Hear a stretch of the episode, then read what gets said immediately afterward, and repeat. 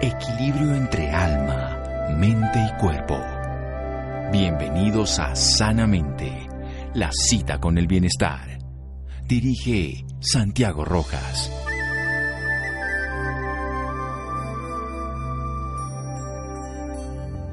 La mejor y más eficiente farmacia está en tu forma de cuidarte. Robert Peel. Buenas noches, estamos en Sanamente de Caracol Radio, su programa de salud. Para algunos, una moda, para otros, un método muy sensato que la humanidad ha utilizado desde la antigüedad, que lo utilizan también los animales, un método que además es absolutamente económico que lo puede hacer cualquier persona si sabe hacerlo bien. Por supuesto, como toda estrategia de vida, tiene sus limitaciones, tiene sus interpretaciones de acuerdo a muchas posturas, pero también tiene sus limitaciones, indicaciones, limitaciones, interpretaciones, y es importante entenderlo de una manera funcional, de una manera médica, de una manera nutricional. Estamos refiriéndonos a algo que es muy importante, el ayuno intermitente esa capacidad que tiene el ser humano de decidir no ingerir alimentos durante un periodo de tiempo que ahora se ha investigado desde la ciencia, pero que ocurría, ustedes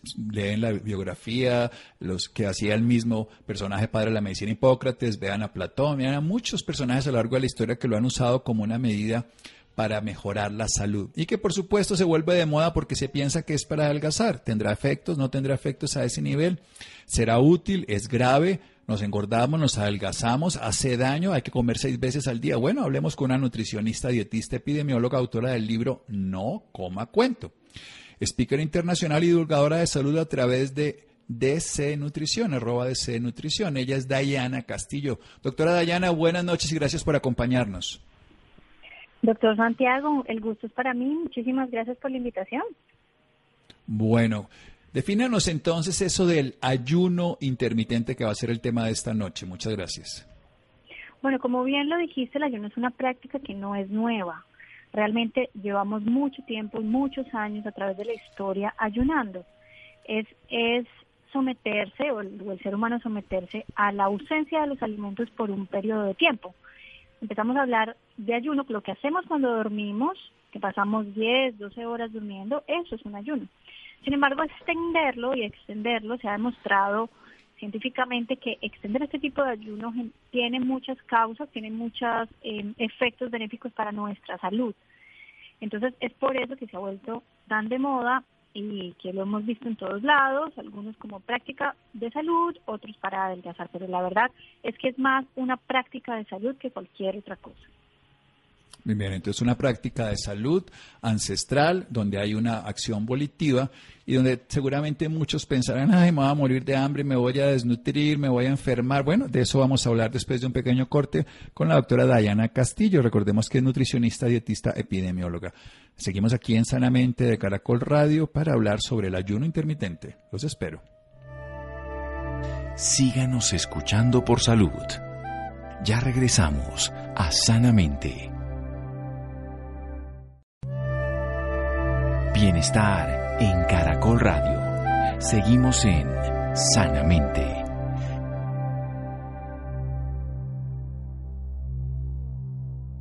Seguimos en Sanamente de Caracol Radio. ¿Comer o no comer? Ese es el dilema. En la humanidad moderna, comer es la norma, varias veces al día y de diferentes tipos de nutrientes y de diferentes tipos de comestibles que no son necesariamente alimentos, que han desplegado una cantidad de procesos industriales que las personas los tienen a la mano. Sin embargo, la humanidad nunca estuvo así. La humanidad accedía al alimento a veces una o dos veces al día. Tenía que desplazarse, moverse, hacer ejercicio, a veces cazar, a veces pescar, a veces sembrar y esperar hasta que cultivaran. No existían las neveras, no existía el servicio a domicilio. Luego el ayuno ha sido parte de la fisiología, pero ahora lo podemos hacer intermitente. Describámoslo en qué consiste, doctora Dayana.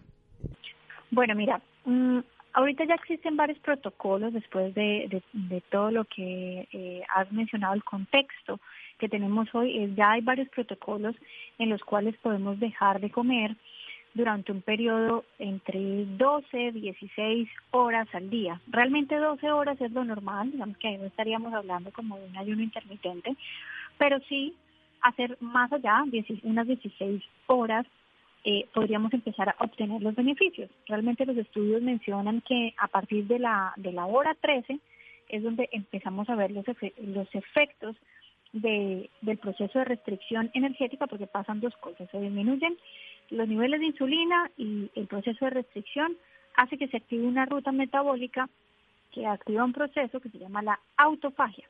Y este proceso, la autofagia, es, es un proceso por el cual nuestro organismo recicla lo que no le sirve y lo utiliza dentro del cuerpo de forma positiva para generar eh, otros procesos dentro de nuestro organismo y evitando que estos compuestos que son malos, por decirlo de alguna manera, se acumulen de forma negativa en nuestro cuerpo y es por esta la razón que se le ha dado al ayuno eh, todos estos beneficios de antienvejecimiento, anticancerosos, eh, y bueno, que hoy por hoy tenemos muchísima más información para recomendarlo.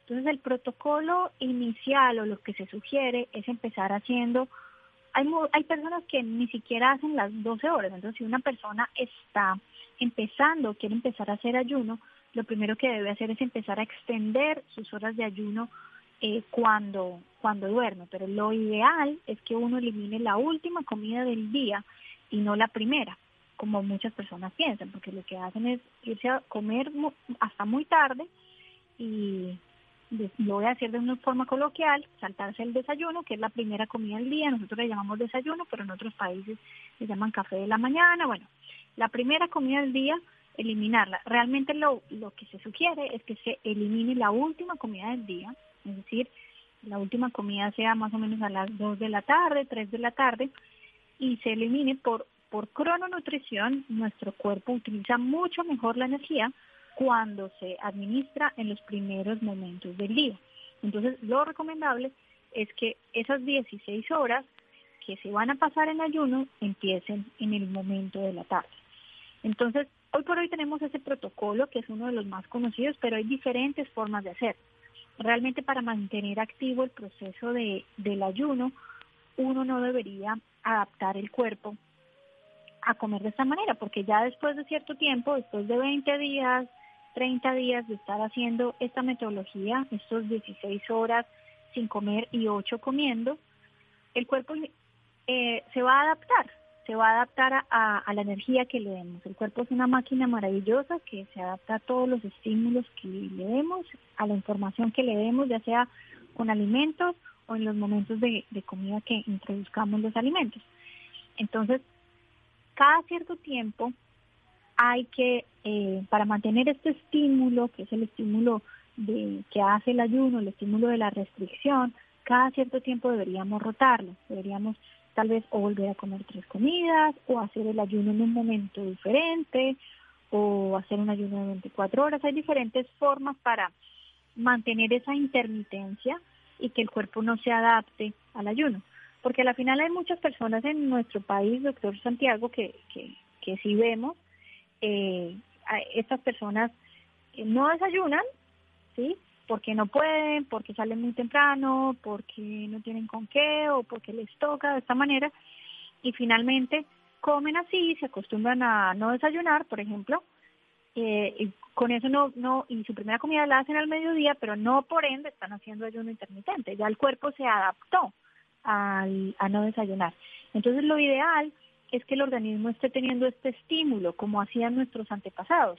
Nuestros antepasados pasaban largas horas de ayuno mientras buscaban comida, cazaban algo, mientras pasaba la tormenta, y cuando encontraban comida, se hacían unos atracones y unos banquetes de comida impresionantes porque venían periodos otra vez de, de, no comer. Entonces, estos estímulos, y no, no lo hacían en un horario, era cuando encontraban comida. Entonces, estos estímulos, el cuerpo desarrolló un proceso que se llama adaptabilidad metabólica a esto. Entonces, la idea es que el organismo no entienda que esto es un hábito, porque se va a habituar y se va a adaptar a eso. Entonces, que podamos seguir rotándolo cada cierto tiempo para que este estímulo benéfico se siga dando. Bueno, doctora.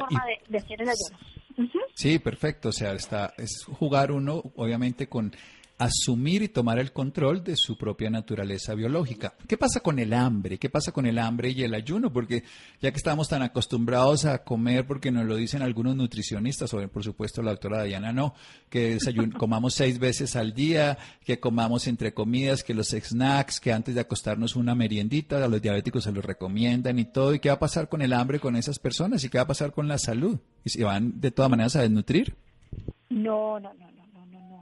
El cuerpo, ah, el, el cuerpo se adapta a todo lo que le demos. Obviamente, si una persona está comiendo seis veces al día, empezar de un día para otro, hacer ayuno intermitente, le va a generar unos efectos y unas sensaciones incómodas dentro del organismo porque es, es muy agresivo hacerlo en un, en, de un momento para otro. Pero lo que se puede hacer es que la persona se vaya adaptando a este proceso de, de, de, esta nueva forma de comer. Entonces, yo lo que recomiendo es eh, empezar a aumentar las horas de, de, ayuno. Entonces, por ejemplo, si una persona está comiendo muy tarde de noche y solamente dura ocho horas en ayuno, entonces empezar nueve horas, después al otro día diez horas, al otro día once horas, al otro día 12 hasta que logre las 12, después empezar a dejarlas entre comidas, o sea que el número de comidas que haga durante el día sea menor, solamente desayuno, almuerzo y comida para que el cuerpo se acostumbre a tener solamente esos tres estímulos y no estar estimulando nuestras hormonas todo el tiempo y con eso irle extendiéndolo poquito a poco. Hay algunas estrategias como por ejemplo evitar, si uno está empezando introduciéndose en el ayuno, evitar espacios con olores a comida porque los espacios con olores a comida van a estimular nuestros receptores olfativos que van a hacer que se segregue ácido gástrico y nos dé hambre. Entonces, es una forma también de irnos llevando hacia allá, hidratarse bien, dormir muy bien, evitar estar estresado, porque todos estos estímulos hacen que nuestras hormonas em, se estimulen de forma negativa y la sensación de hambre aparezca con mucha mayor facilidad. Entonces, la persona no es no se va a desnutrir, no le va a pasar nada si, si, si hace un proceso de no va a sentir una sensación de hambre desgarradora si hace este proceso de adaptación. El cuerpo se adapta a todo lo que nosotros lo acostumbremos. Incluso las personas que, que, que, que van a la guerra se adaptan a comer una vez cada tres días o una vez eh, cada dos días y el organismo se adapta a eso.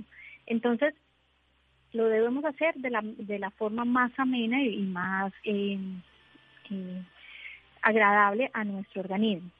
Pero no se van a desnutrir, no va a pasar absolutamente nada. De hecho, todo lo contrario. Todo los, los beneficios de, del ayuno son un montón. Entre esos, nos ayuda a, a mantener nuestro sistema inmune mucho más elevado. Evita que nos envejezcamos eh, por lo, que expliqué anteriormente.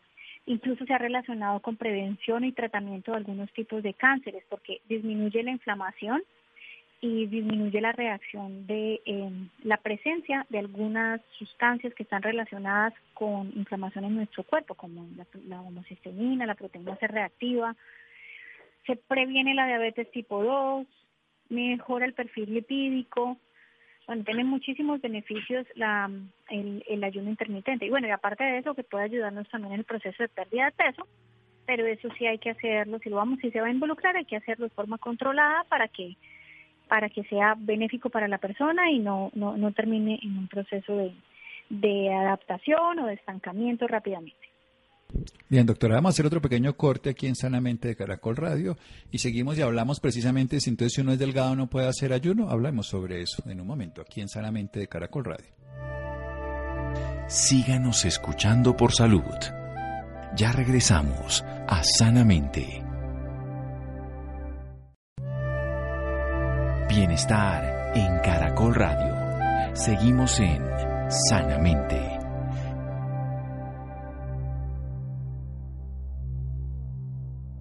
Seguimos en Sanamente de Caracol Radio. Diana Castillo, nutricionista, dietista, epidemióloga, autora del libro No Coma Cuento, speaker internacional y divulgadora de salud a través de Instagram, arroba Nutrición. Nos habla del ayuno intermitente. Nos dice que se activa una ruta metabólica distinta después de 12 horas, que sería lo fisiológico mínimo. O sea, si uno, ¿qué quiere decir con esto? La última comida del día, supongamos que fuera a las 7 de la noche, la primera debería empezar a las 7 de la mañana, eso sería lo fisiológico, lo natural, lo que haría cualquier persona, pero no lo hacemos infortunadamente y entonces empezamos a combinar la actividad del sueño con la actividad de la digestión y tenemos mala noche, no nutrimos bien el cuerpo, aumentamos el sobrepeso, inflamación, diabetes y muchos problemas más. Entonces nos dice que empecemos gradualmente a ir primero disminuyendo la cantidad de, ingestas de comida, solo tres veces para, para los estímulos hormonales se disminuyan y luego ir aumentando las horas, podemos llegar hasta 16 horas. ¿Esto qué va a hacer? Disminuir la insulina después de esas 12 horas y activar la ruta metabólica de la autofagia. ¿Qué es la autofagia? El reciclaje biológico que tiene el cuerpo. Así que se evita la acumulación de toxinas, se comen, se desecha lo que no se necesita y se utiliza nuevamente lo que necesitamos para el cuerpo. ¿Cómo se puede hacer dejando la última comida? La crononutrición nos enseña que es mejor mejor asimilar los alimentos a través del día porque tenemos la mejor biodisponibilidad y también tenemos la mejor capacidad de asimilación durante el día. Somos seres diurnos. Y pero si uno empieza a hacer mucho tiempo el ayuno puede estancarse en la pérdida de peso. Entonces hay que no adaptar al cuerpo. El cuerpo tiene una adaptabilidad metabólica a, dos, a cada vez que uno cambia los hábitos, el cuerpo se va a adaptar rápidamente, entonces uno puede rotar el ayuno, hacerlo de unas horas, volver a comer tres veces, pero no comer más de tres veces al día. Y cuando estamos en el ayuno para disminuir el apetito, pues disminuir los olores a la comida, estar bien hidratado, dormir de una manera adecuada. ¿Qué beneficios tiene? Mejora el sistema inmune por la autofagia misma, evita la senescencia, que es el envejecimiento de estas células inmunológicas, hace cosas mucho más interesantes también en cuanto a la inflamación, que es la inflamación crónica, la base de muchas enfermedades degenerativas mejora el perfil lipídico, las hormonas también que tienen que ver con la inflamación, baja la homocisteína, la PCR, que la proteína C reactiva y disminuye la posibilidad de diabetes tipo 2 y también nos puede ayudar en la prevención y tratamiento de ciertos cánceres. Doctora, pasemos a la pregunta que hacía antes de terminar nuestra sesión anterior y es, ¿las personas entonces delgadas pueden hacer ayuno o no pueden hacer ayuno? ¿Les va a terminar haciendo daño? ¿Pierden masa muscular? ¿Qué pasa? Claro que sí. De, eh, de hecho, yo creo que todos deberíamos hacer ayuno. Eh, es una estrategia de prevención. De hecho, el ser humano, digamos que esta forma como comemos ahorita seis, siete veces al día, es más un resultado del estímulo que tenemos de marketing en la televisión, bueno, de, de, de, la, de los, del aumento de los cambios sociodemográficos de nuestra población, etcétera, etcétera, pero realmente deberíamos todos en cierta medida hacer ayuno intermitente dentro por todos estos beneficios que acabamos de mencionar.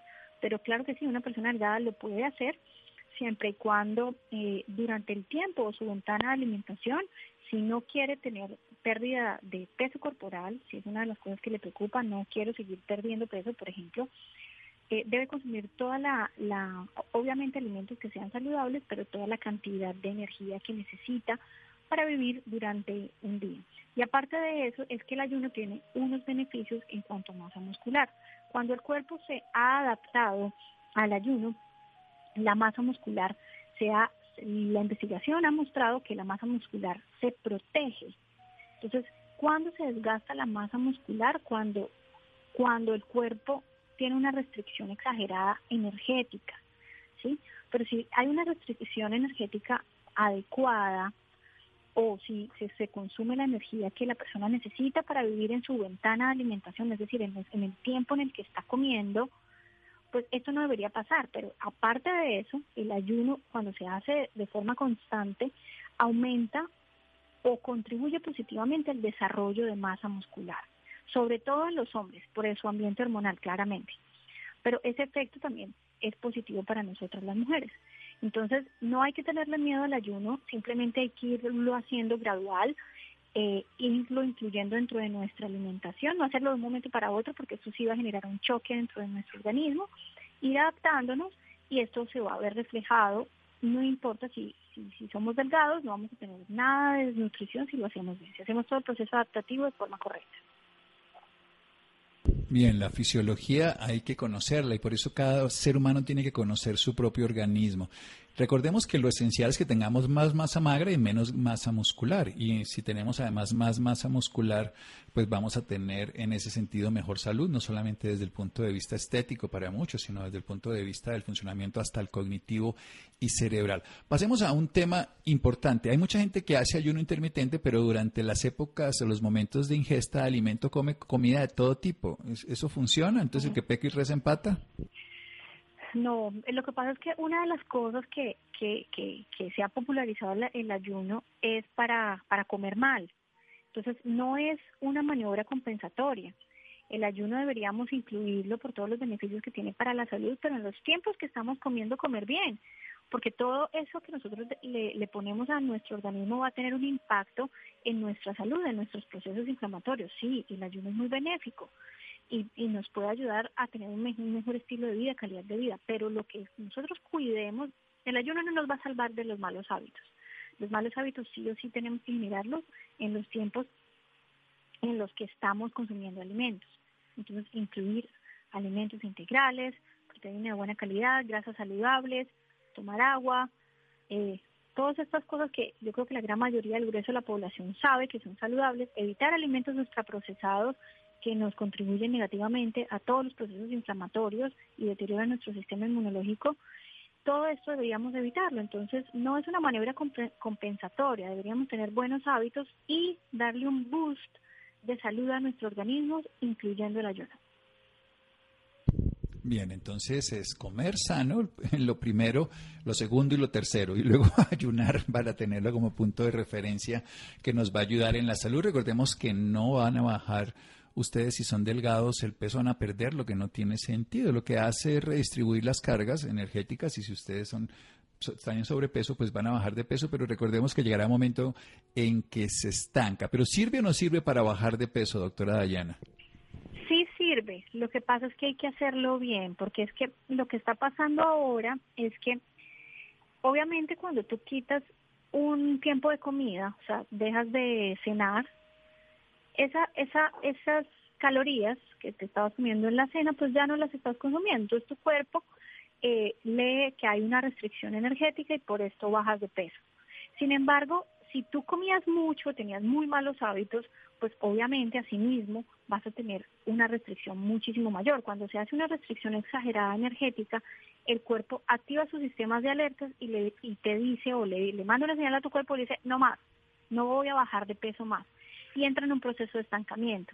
Entonces, si uno está buscando hacer ayuno para bajar de peso, bueno, primero que todo el ayuno en las recientes investigaciones en términos de peso no mostró mayores diferencias en una estrategia nutricional de restricción energética normal haciéndola, haciendo tres comidas, si hablamos exclusivamente del peso. Pero sí sirve siempre y cuando se haga una restricción controlada y no exagerada para que la pérdida sea constante y, la, y el cuerpo no lea que hay una restricción exagerada dentro del organismo y genere una alerta que, genere un proceso de estancamiento. Porque ya después de desestancar a una persona o hacer un proceso de desestancamiento es supremamente difícil y eso es un error grave que cometen las personas cuando hacen ayuno intermitente. Si lo hacen por bajar de peso, lo más seguro, y de forma descontrolada, lo más seguro es que se estanquen. Pero mi sugerencia es que uno debería ver el ayuno como una estrategia de salud y no como una estrategia simplemente para bajar de peso. Bien, eso es esencial. O sea, se va a bajar de peso, bien, eso es una posibilidad real, pero se va a bajar de peso si se hace de una manera controlada y tener en cuenta que el organismo se va a adaptar, porque para eso está creado. Eso es lo que le hace que a uno se le quite el hambre cuando hace ayuno.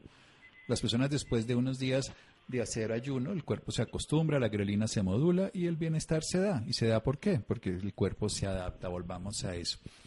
¿Cuántas, digamos, de las personas que usted conoce perduran en esta estrategia de mantener un ayuno como una estrategia de vida? ¿Y cuánto sería lo recomendado, digamos, de hacer ayuno intermitente en una persona común y corriente para su vida, para su salud. Recordemos los beneficios que están a nivel del perfil lipídico, las proteínas que tienen que ver con la inflamación crónica, el sistema inmune se mejora, algo esencial en esta época.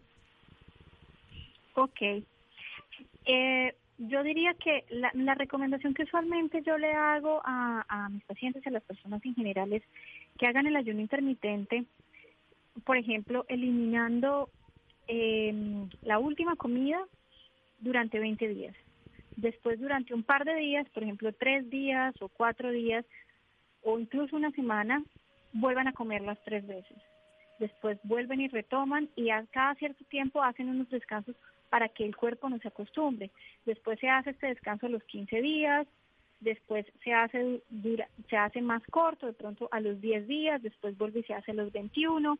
Para generar que ese proceso de adaptabilidad, no sé, yo diría que todas las personas lo deberíamos hacer, no, no necesariamente un grupo específico, pero sobre todo más las personas que están a riesgo, personas que tengan enfermedades crónicas, procesos inflamatorios, personas con cáncer, algunos tipos de cáncer, obviamente que las personas con cáncer deben, deben tener una asesoría y deben tener pues un apoyo, un acompañamiento médico eh, específico, no solamente para manejar el ayuno, sino también la alimentación y obviamente los medicamentos que, que, que, están presentes en este tipo de patología. Pero yo digo que es una estrategia realmente bastante salud, pero no mucho, pues lamentablemente la gran mayoría de las personas que empiezan a hacer ayuno es para bajar de peso, no como estrategia de salud. Entonces yo conocí el ayuno cuando yo vivía en Israel como una estrategia como de limpieza también espiritual por el Yom Kippur que hacen los, los judíos en septiembre. Me pasan 24 horas en ayunas y yo descubrí los beneficios del ayuno experimentándolo en mi propio cuerpo. Entonces, y empecé a hacerlo desde, desde ese momento. Pero con el tiempo, ahora cada vez más los beneficios son evidentes. Entonces deberíamos involucrarlo más dentro de nuestra alimentación y dentro de nuestro estilo de vida. O sea, necesitamos de una manera u otra estar siempre haciendo un ayuno intermitente de una manera saludable. Así que lo más importante, doctora, tenemos un ayuno para la vida, tenemos salud para la vida comiendo comida real y disfrutando los momentos presentes en cada uno de los procesos de alimentación. Doctora, ¿dónde la podemos seguir? Además del DC Nutrición, ¿dónde podemos tener acceso a más información de lo que usted enseña y de lo que usted trabaja? Bueno, yo estoy, eh, mi, yo estoy en Facebook también como Diana Castillo Nutricionista y la gran mayoría de la, y en Instagram como arroba DC Nutrición, yo creo que me pueden contactar ahí, bueno, tengo mi consultorio en Bogotá, pero ahí encuentran toda la información, ahí pueden leer también un poquito más de contenido sobre, sobre el ayuno, si les interesa, qué tener en cuenta para comenzar a hacerlo, etcétera, etcétera. Entonces, espero que, que, esa información le, sirva para empezar a generar este hábito de vida. Es un hábito gratis, además, no nos cuesta nada, lavan menos, hace todas las cosas que necesita y es súper saludable, lo tiene disponible, educa su cuerpo, controla sus atracones de comida comiendo comida saludable. Doctora Dayana, muchísimas gracias. Muchísimas gracias, doctor Santiago, por la invitación. Yo feliz de poder participar en este espacio tan bonito. Muy bien, seguimos en Sanamente de Caracol Radio. Síganos escuchando por salud. Ya regresamos a Sanamente. Bienestar en Caracol Radio. Seguimos en Sanamente.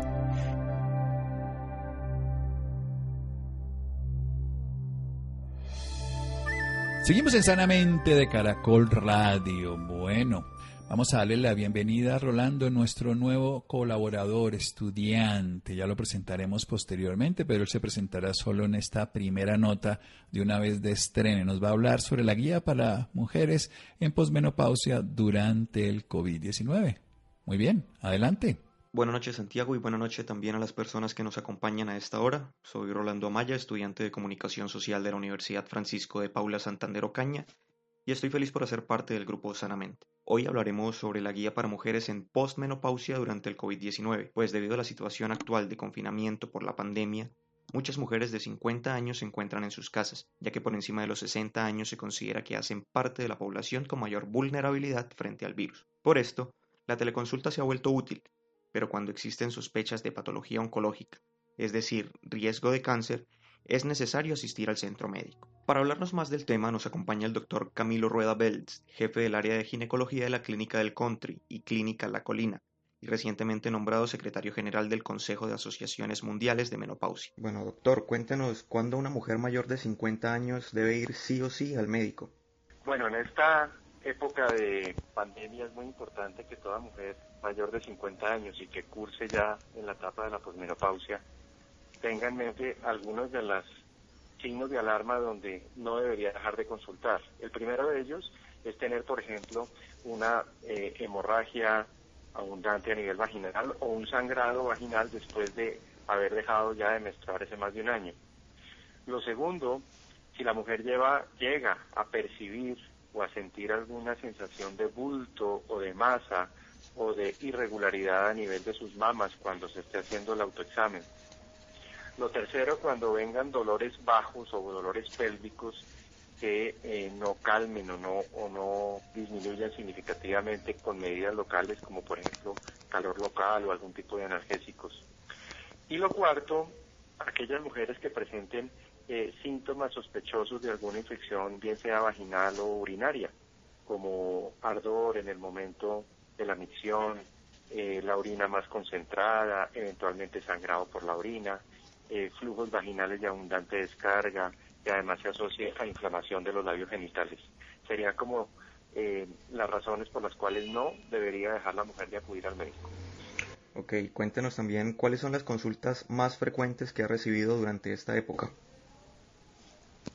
En esta época, curiosamente, estamos viendo con frecuencia cómo aquellas mujeres que después de haber entrado a la menopausia, dos, tres, cuatro años sin haber vuelto a presentar menstruación, están volviendo a tener algunas, eh, en algunos casos, reactivación de su función hormonal y eso se traduce eventualmente en sangrados menstruales como si se volviese a reactivar la función del ovario.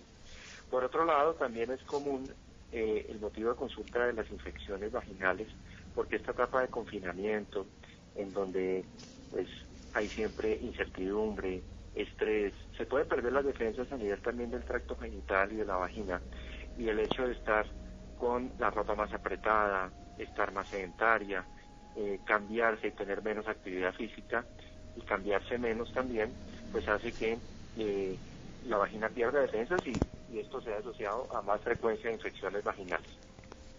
¿Qué, cambios fisiológicos experimentan las mujeres mayores de 50 años durante el aislamiento? Muchos de los cambios que se están generando tienen que ver con la recaída, muchas veces, por ejemplo, de los sofocos o de las oleadas de calor, que son los cambios típicos que se ven en la menopausia. estamos viendo mujeres que están comenzando a tener también trastornos en el sueño, eh, insomnio, tanto en el momento de conciliar el sueño como eh, a la madrugada porque se despiertan más acaloradas. Y por otro lado, muchos cambios también en la esfera emocional. Entonces, estamos viendo más cambios asociados, por ejemplo, con angustia, con ansiedad, con la habilidad emocional, irritabilidad, en algunas mujeres disminución de la energía vital. Todos estos eh, síntomas anímicos condicionados sin duda alguna yo creo que por el momento actual por el que pasamos.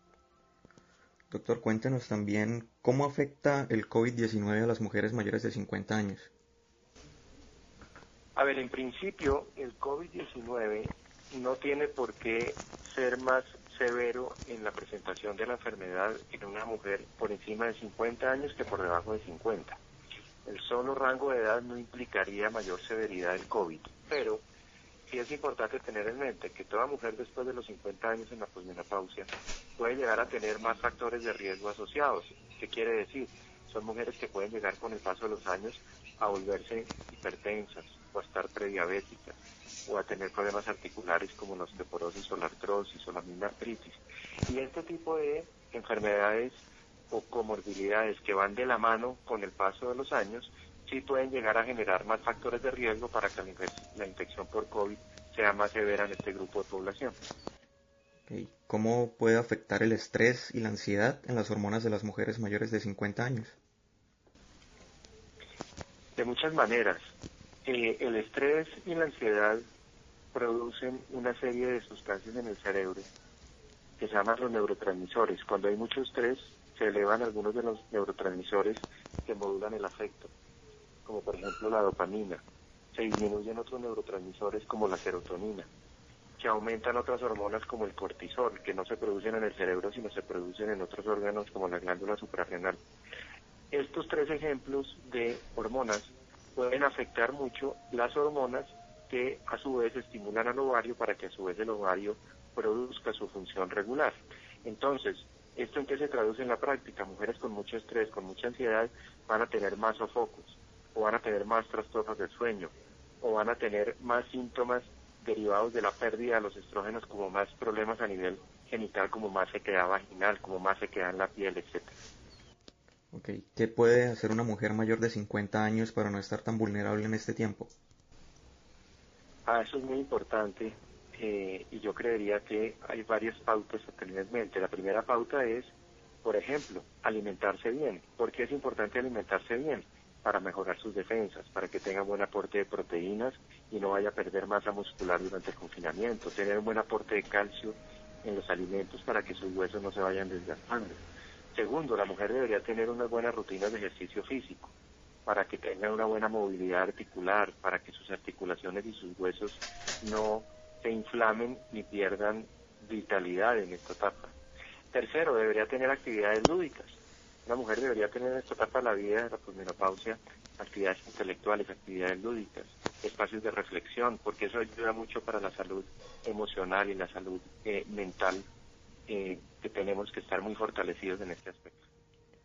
Bien, doctor, ¿cómo, cómo estimular pues a las mujeres en este tiempo también para que realice actividades eh, físicas, pues sabiendo que no se puede salir mucho tiempo fuera de la casa? Claro, afortunadamente hoy en día, como muchos otros aspectos, pues los recursos de la tecnología, en donde eh, hay tutoriales, hay videos tutoriales, bien sea en el celular o, también por televisión, se pueden, eh, eh, digamos, simular ejercicios en espacios adecuados, así se esté dentro de su casa, para poder hacer algo de ejercicio cardiovascular, hacer algo de baile, algo de ejercicios de rumba, la que tenga de pronto la posibilidad de tener dentro de su hogar algún tipo de aparato como caminadoras o bicicletas estáticas que ayuden a hacer ejercicio cardiovascular sería muy importante. Y también buscar tutoriales a través de estas herramientas como explico en donde se potencie el ejercicio de masa muscular. Este ejercicio de, potenciar la masa muscular en esta etapa de la vida es muy importante y para eso no se necesita salir al, al campo a hacer ejercicio Perfecto, doctor. Para finalizar, eh, ¿alguna recomendación para esas mujeres mayores de 50 años que nos escuchan?